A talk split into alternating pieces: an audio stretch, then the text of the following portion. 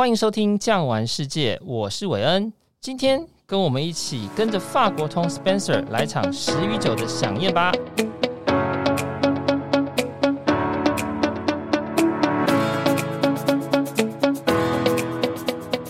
听众朋友，大家好。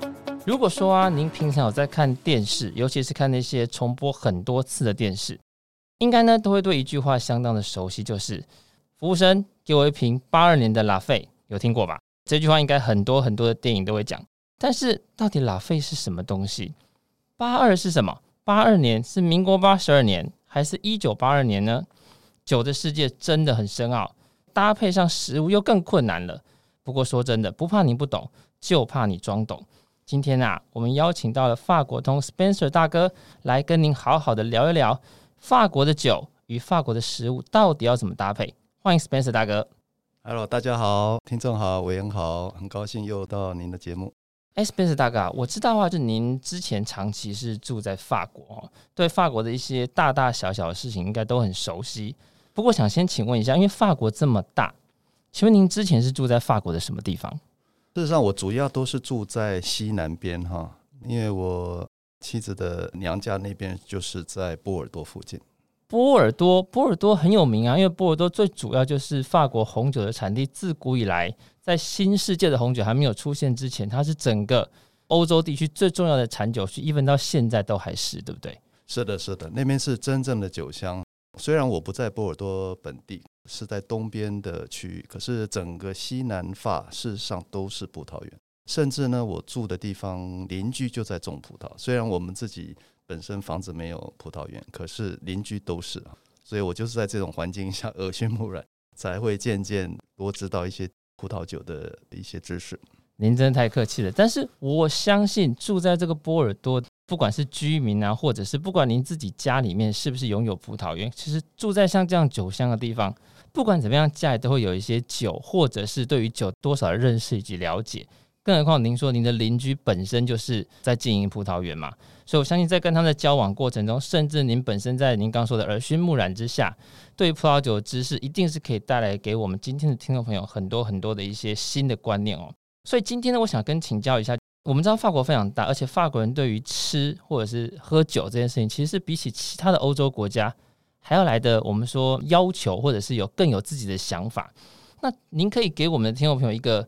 一个想法就是说，法国人他们住在南边跟住在北边，他们的饮食习惯最大的差异在什么地方？就您所知。好的，没错哈，因为我们在这种生长的环境下，自然而然就会去接触葡萄酒，跟邻居的话题也会谈到葡萄园哈，甚至我女儿也会帮邻居要打打工啊，葡萄园因为这些活还是要人工哈。事实上，我在南部比较多，所以大部分我们都是喝红酒为主。当然也有白酒了，嗯，可是法国北部像这个勃艮第啦，是，或者是有一些香槟区，是他们的白葡萄就多一点。反正大概就是说，基本上每个地方都会有红白哈，可是原则上比较南边比较热的地方，红酒会稍微多一点。这个也就是为什么我们听到德国，往往就会联想到德国的白酒，那 Riesling 像这样的一个白酒的品种，这样子，对对。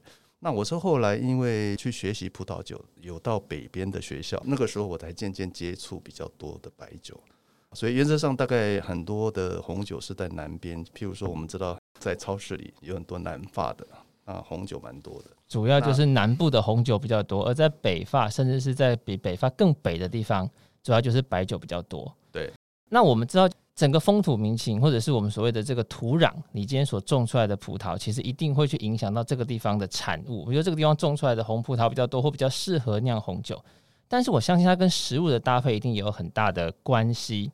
所以我想请教郑大哥，就是说，是不是因为他们南方跟北方的人，他们的吃东西的习惯或所吃东西的内容有所不同，所以也造成他们可能这边南方的人红酒喝得多，而北方人白酒喝得多，还是他其实是反过来？因为我今天白酒喝得多，所以我搭配的食物可能就比较适合白酒。到底是因酒而食，还是因为因食而酒呢？呃，都会的哈，就跟我们台湾水果多一样，呃，每个地方都会根据它当地的物产来演变成一些食物，还有这个饮酒的习惯。那在法国也是一样的，因为我们知道红酒一般是比较浓厚。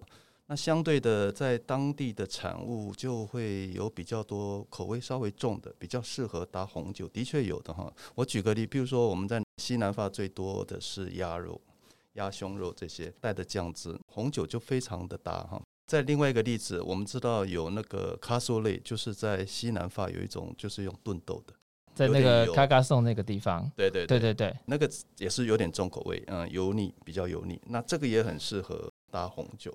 那相对的，在北边，譬如说德国人喜欢吃香肠，对不对？香肠加酸菜，哎，这个搭白酒就相对的就比较好。就是说，主要的系列里面是这样的。那当然有很多北部也可以吃海鲜嘛，对不对？对，哦，也是搭白酒不错。当然有特殊的例子哈，可是一般来说，因为以前的交通不是那么方便，那当地的食物自然就会演变出说，啊，比较适合搭红酒的食物出来。大大致是这样。不过基本上就是南方的。这种鸭肉很明显比较多，那我觉得很有趣，就是说真的只有中国人跟法国人比较会吃鸭肉，像我们的北京烤鸭很有名，可是真的在西南方，我去就是到处都是养鹅养鸭的，所以在国外来说是蛮特别的，所以在我们那边就是很多鹅肝或者是鸭肉是主要的，也就是这些名贵的食材，其实很多都是来自于法国的南部。我们说法国真的在南部的部分，算是在欧洲里面算是很懂吃的，尤其是像是。你说要找米其林餐厅这种真的很有名的，其实，在法国的南部，不管是普罗旺斯也好，或者是您所说的波尔多也好，甚至在蔚蓝海岸这边，其实都甚至比起北法还要来得多得多。其实我想也是因为这个原因。那 Spencer，我想请教一下，我们知道北方跟南方会有饮食习惯的差异，但是我们知道法国人真的对葡萄酒应该算是情有独钟。法国人，以您自己在法国生活那么长的时间，法国人是不是真的每一餐几乎都要配酒？当然早餐不用了，但是晚餐是不是基本上？只要经济能力还许可，不管是在家吃饭或者在餐厅吃饭，都一定会有酒来当做是一个搭配，是不是这样？是在餐桌上必要的东西吗？我觉得在早期是哈，的确是这样，因为早期的酒太方便了。以前的话，可能这个饮食习惯也比较随意。那我们知道近年来对那个酒驾控制很严，新的一代他们也对酒精会比较有一个自律，所以现在的话就比较没那么明显。可是我们知道，以前那个农夫啊，劳动阶级的确他们工作很辛苦嘛，有时候中午要稍微放松一下，然后酒又到处都是。对，所以在这种劳动阶级，的确他们还是会在传统上很容易，因为你太多桌上酒，甚至比现在的矿泉水都便宜，所以很方便会喝。当然他们不会喝的说烂醉了哈，可是就是说很多食物，哎，搭一点酒是不错的。那在近年来，年轻人就比较少了。当然还是有一些工作比较辛苦的，哇，每天这个非常劳累啊，有时候喝一点这样子可以让心情放松。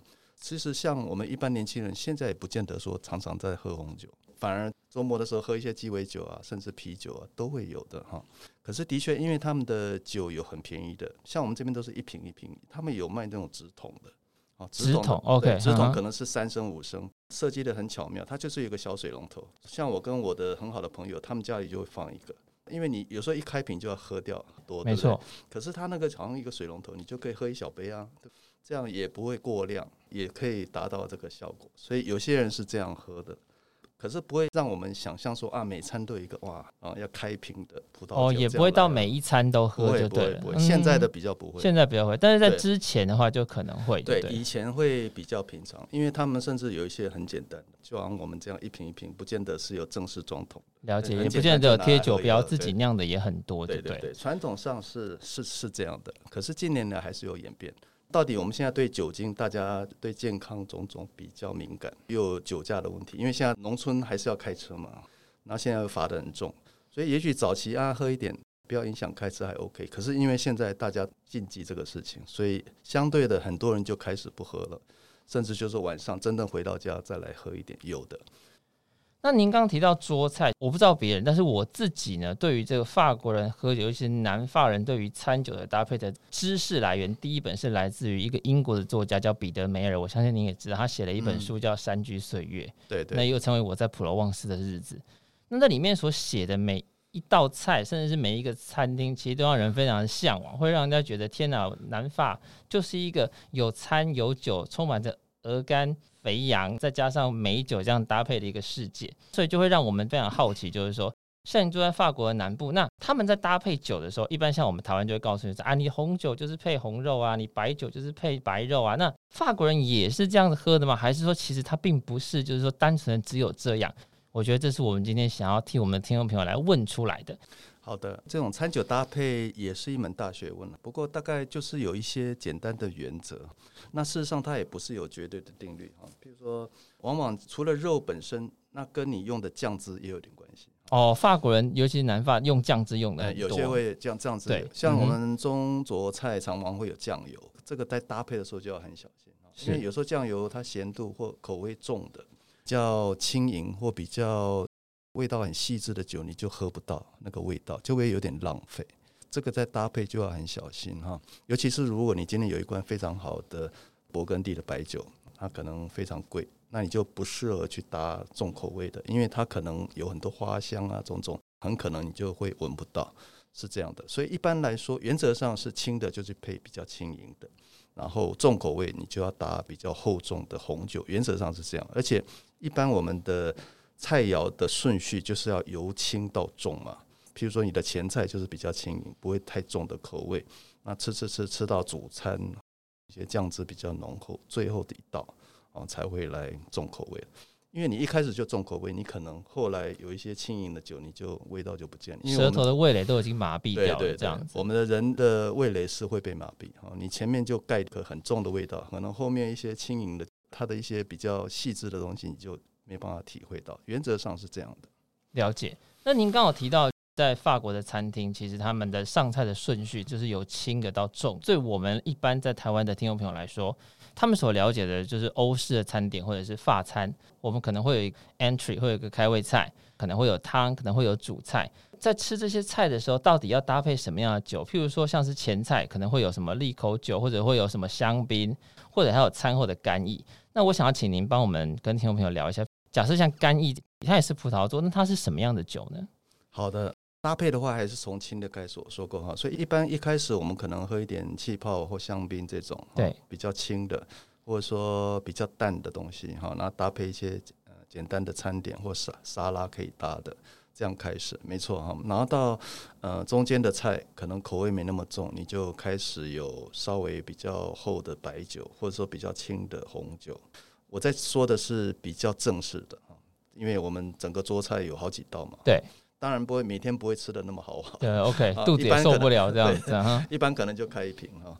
如果说真的很正式，那真的就有好几道酒啊，比较正式的餐厅。那到最后我说过，比如说牛排，因为牛排它会有一些涩味，那就比较适合这种红酒有点单宁的，啊，涩的配涩的，懂我意思吗？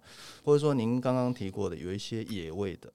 野味如果一直吃会有点腻嘛，因为它的野性太强，对，就是有一个膻味，对不对？OK，很很 heavy 啦，我们台语叫 heavy，对。那我们最好有一个东西把它综合掉，嗯，好，那综合掉以后，你才有这个食欲，还能再回去吃。所以用这个比较重的红酒是很好的综合的方式，比如说比较浓厚的波尔多酒。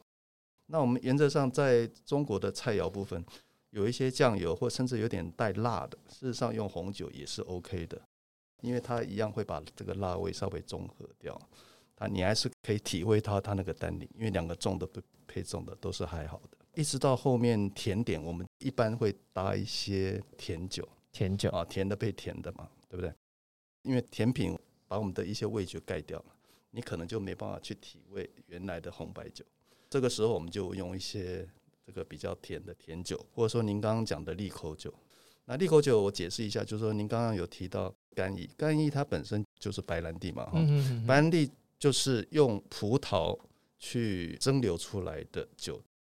那我们知道，在法国南部，因为葡萄多，原则上哈有很多干邑这种东西还是从葡萄的原料这样来来做蒸馏的，所以这个也蛮适合在饭后小杯小杯的这样来喝。了解您的意思。不过您刚刚提到一个蛮特别，就是你说法国的牛肉，我们都知道，其实欧洲人，尤其是法国，像这样子对于餐很要求的，其实他们对于牛肉的处理，不像我们想到的就只有牛排一种，对不对？我们常常听到可能像是什么小牛腰子派啊，甚至是红酒炖牛，其实那都是来自于法国的南部。你说我们来自于美式的观念，这牛肉好像就只能够去煎，煎完之后只能分为几分熟，三分、五分、七分。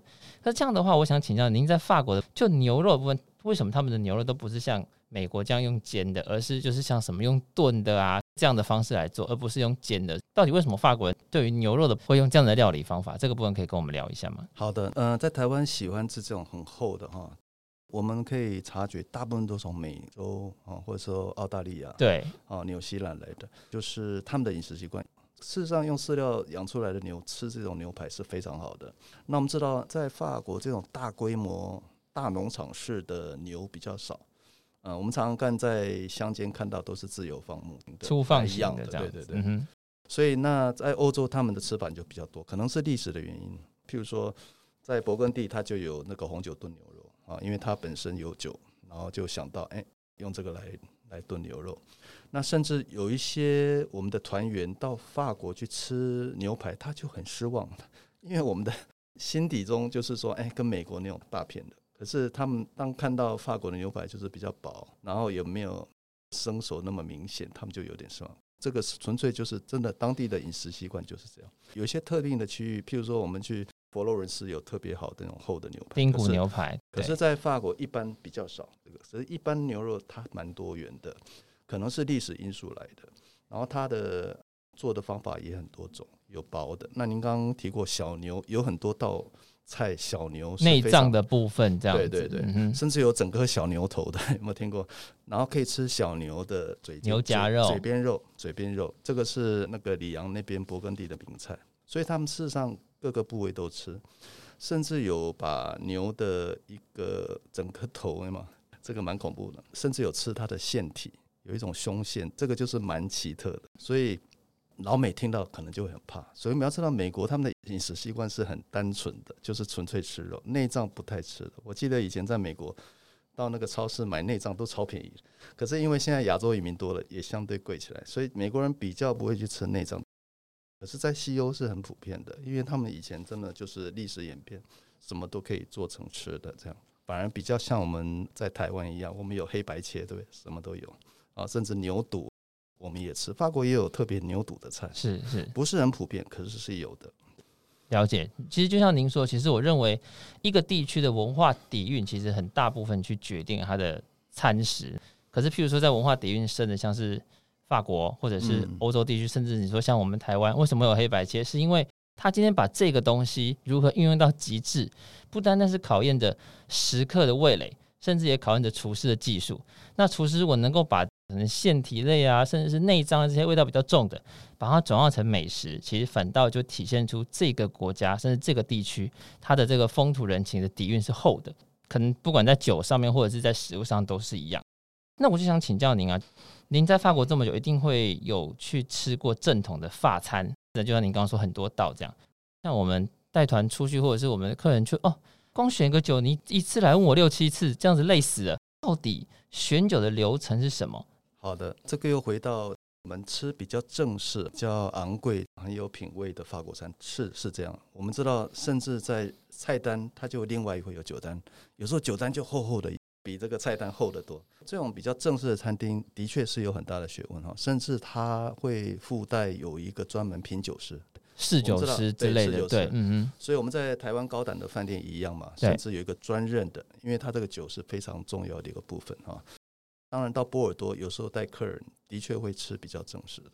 那选酒的确要搭一下哈。那原则上也是刚刚我说过，从一开始轻的、轻薄的前菜开始，那我们就搭一些气泡。甚至南法有很流行的叫做粉红酒，粉红气泡酒，这个也是非常好。是普罗旺斯，我常常推荐团员来喝，因为在夏天冰镇的很好喝。是啊，在这种大热天，现在台湾很热的时候。事实上，喝粉红酒是很好的。然后它可以搭一些也是粉红的，比如说鲑鱼。哦，像我们在南方，我们就常吃鲑鱼，然后搭这个。正式的餐厅有学问的，还是刚刚那个原则，轻口味到重口味。那最后甜点有甜酒来搭。如果真的是富豪在吃，甚至后面来点这个白兰地哈，很贵的白兰地也可以。那前面你也可以用很贵的香槟开始。我们知道香槟在气泡里是非常贵的。一般我们去吃饭的时候，像您说的没错，可能是哦，我今天吃比较淡的菜，那我就可能就是配比较轻的酒。但是问题是我都还没有点菜，嗯，侍酒师就先过来问我要喝什么酒的时候，这时候你就觉得，那我到底要喝什么？我也不知道，我是不是先来一杯红酒？但这样好像很没有水准。我是不是先来一杯香槟？那我等一下要吃的东西到底搭不搭香槟呢？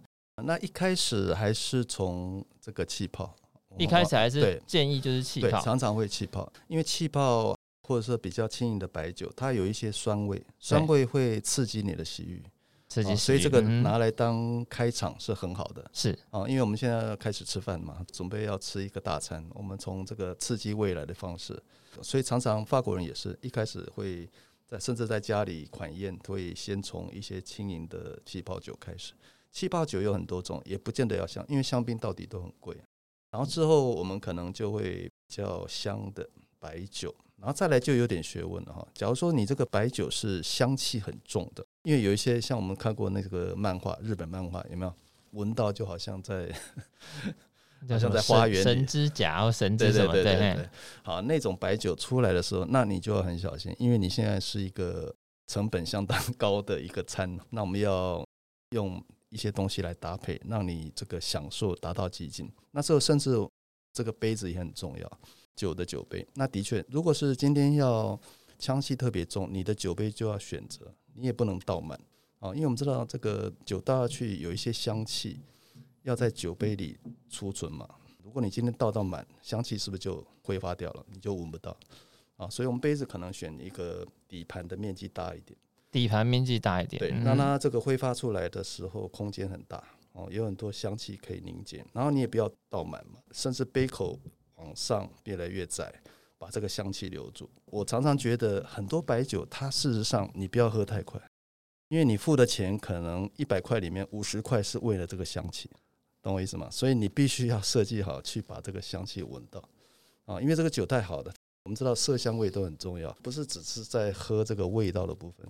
有很多香气特别浓，你就要慢慢喝啊，慢慢一边闻。看到很多高档的，就是手摇一摇，让这个香气挥发出来，留在杯口的部分去闻啊，也不急着喝，然后再慢慢再喝。是，如果比较讲究的法餐是了解了解，喝酒是这样开始的。那这些都是要搭配好的。的确是如此哦。那 Spencer 大哥可以帮我们跟听众朋友聊一下，就是说酒杯的挑选。一般来讲，我们在家里面有的时候我们要搞点仪式感呐、啊，那我需要可能晚餐的时候跟我心爱人喝杯酒。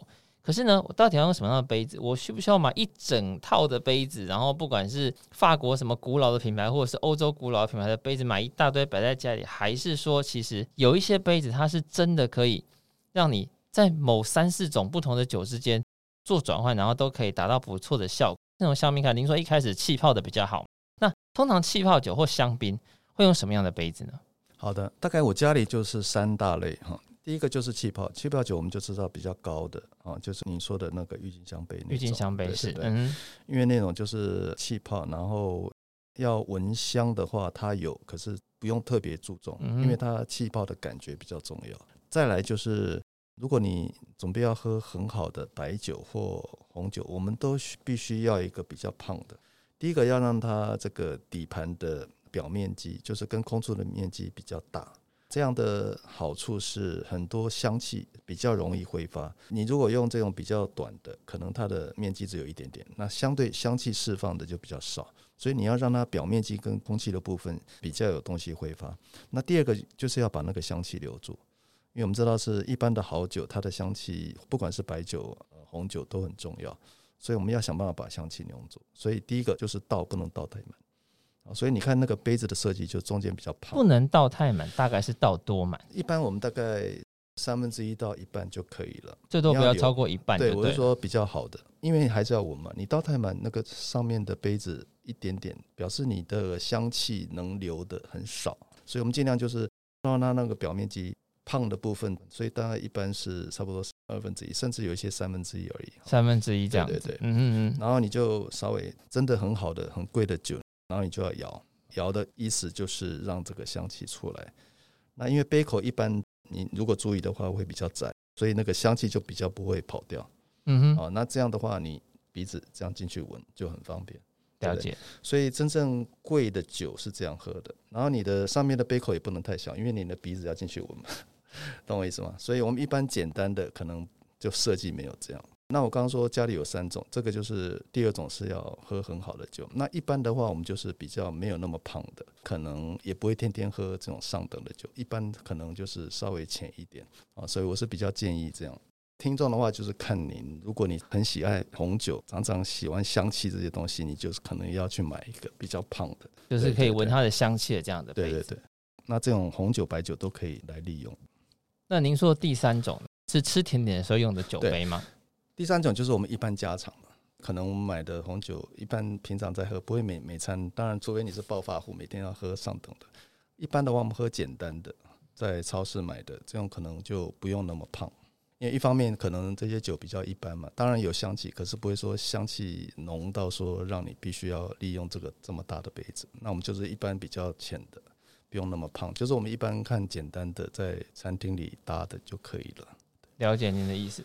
对不起，我想跳题问一件事情，就是说，我们刚好提到就是侍酒师的部分嘛。像一般在法国餐厅，当侍酒师过来问您的时候的那个时机或者是什么时候？譬如说我今天点什么菜要搭配什么酒，他是会先来帮你点菜，还是会有专门的点菜人，然后？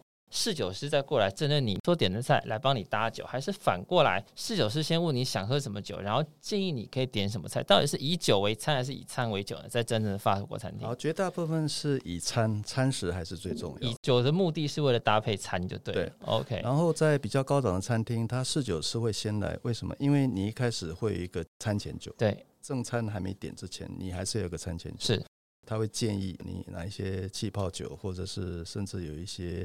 微甜的开胃酒，有些他们甚至喝南方很有名的叫茴香酒。Okay, 在您说的小说里有提茴香酒，这个也是很好开场的一个酒，所以侍酒师可以来建议。然后再来就是点菜，点菜就另外，那一般还是以菜为主了。哦，今天你要吃什么菜，然后侍酒师才会来建议。点完了菜之后，侍酒师才会过来针对你的菜来为你做推荐就对了，而不会说在你还没点菜之前。先让你点下一道酒，因为你根本不知道你要吃什么菜，你怎么可能点酒？还是以餐为主了。以餐，因为用酒是要来搭配餐的啊，所以还是要知道这个菜，那侍酒师也比较好建议。这样是这样开始。了解您的意思。今天听完你跟我们说的这个部分，我真的觉得，这样到了法国餐厅之后，就不会觉得看到侍酒师人就很害怕，因为不知道他到底要来干嘛。其实他就是来帮助你有一个更美好的用餐的体验。那回到我们今天节目一开始，其实很多的听众朋友呢，都会听过电视上，不管是影片或者是什么，都会说给我来一瓶八二年的拉菲。那可以请您跟我们聊一下，到底拉菲是什么东西？八二是什么意思？是一九八二年还是民国八十二年？可以跟我们先聊一下这个东西吗？好的，八二年就是一九八二年哈，这一九八二不是民国八十二年嘛？对的，OK。这个当然都会有一些故事了。您刚刚提过有一些电影里有提到，那因为拉菲特他就是五大酒庄。里面的一家哈，法国的五大酒庄里面其中一家，嗯，对，因为法国在一八五五年拿破仑的三世，他就是要让法国一些酒庄更有名气，那时候就定好了，法国有选出最好的五大酒庄，然后拉菲特就是里面的一家哈。那为什么在八零年代是有原因的哈？我们就要知道波尔多的气候是多变的，因为它靠大西洋。拉菲特是在。波尔多地区吗？对，在波尔多地区，哦、是，是好了解。而且是在它的左岸，左岸比较靠大西洋的部分。刚刚有说过，历史上波尔多还是最有名、历史最久的，尤其是英国人哈控制着波尔多的这种生意嘛。因为英国本身没酒，那波尔多出到英国很方便，所以事实上有很多市场是在英国，透过英国的船散布到全世界，到美洲种种哈。所以波尔多是因为这样开始有名。那我们选出五大酒庄之后，正好在八零年代，我们要记得八零年代是经济非常好的年代。那时候世界哇，呃，贸易起飞，美国人也很有钱。八零年代美好的哈，经济好，大家就追求比较时尚的东西。那美国有一位评鉴酒的专家叫做 Parker，Parker 呢，他那个时候就开始有名，因为大家都啊追求物质享受，然后他就开始把最好的酒来做评分，然后他特别到波尔多一趟，把每一个酒庄去试。然后他就认为这个酒应该是一百分，是怎样这样开始的？那我们知道，呃，八二年出来，波尔多的酒很多的酒是陈年用的，你不能八零年代就把它喝了，因为那个是不是最好的状况？因为我们知道，好的酒它必须陈年，让这些单宁变化，它才会越来越好喝。在它最高峰期的时候，很可能是在接近两千年，因为这种很好的酒一般要十年以上再喝。那很巧呢，您说的这个中国电影就是九零年代，为我们知道九零年代哇，中国起来了，亚洲的哇经济特别好，大家就来找哎。什么东西可以配得上我现在的身份地位？没错，没错。那时候因为拉维德已经本来就很有名，正好 Parker 又说八二年，很可能就有一些电影就提到说哇，八二年，因为那个是一百分的啊，所以跟这个 Parker 这个人有关系。然后第二个也是跟电影的情节有关系，要追求最美好。你记不记得那时候大陆有很多高官呐、啊、送礼就是要送最好的，他面子很够，就变成一个非常时尚的玩意。原来八二年的拉菲，说真的，它就是一个。彰显身份地位很重要的一个东西，就对了。对，我附带一提，有点有趣。事实上，我们知道葡萄酒一年它的产量就这么多，对，啊，可能就是五六十万瓶。可是听说后来在大陆每年可以卖掉两百万瓶的拉菲特，所以可见大部分都是假的。所以如果您今天有拉菲的瓶子留住，把这个空瓶卖了，可以赚很多钱，因为有人专门在收，然后再倒入假酒，一样照样卖拉菲特的。哦，了解。所以听众朋友，所以大陆的假酒非常多。现在如果你还想要买所谓的八二年的拉菲特，你真的要看一下，因为一年的葡萄产量就这么多，喝一瓶就少一瓶，真的有这么多拉菲特吗？这点要真的想一想。好，今天呢，我们非常谢谢 Spencer 大哥跟我们聊了这么多关于酒的知识。那么下一集呢，我们会谈更多食物与酒之间的化学反应。今天非常感谢你的收听，我们下集见，拜拜。好，拜拜。如果您喜欢今天的内容，别忘了订阅、给五星好评，也欢迎到各大平台留言哦。感谢您的收听，我们下期见，拜拜。本节目由巨匠旅游制作播出。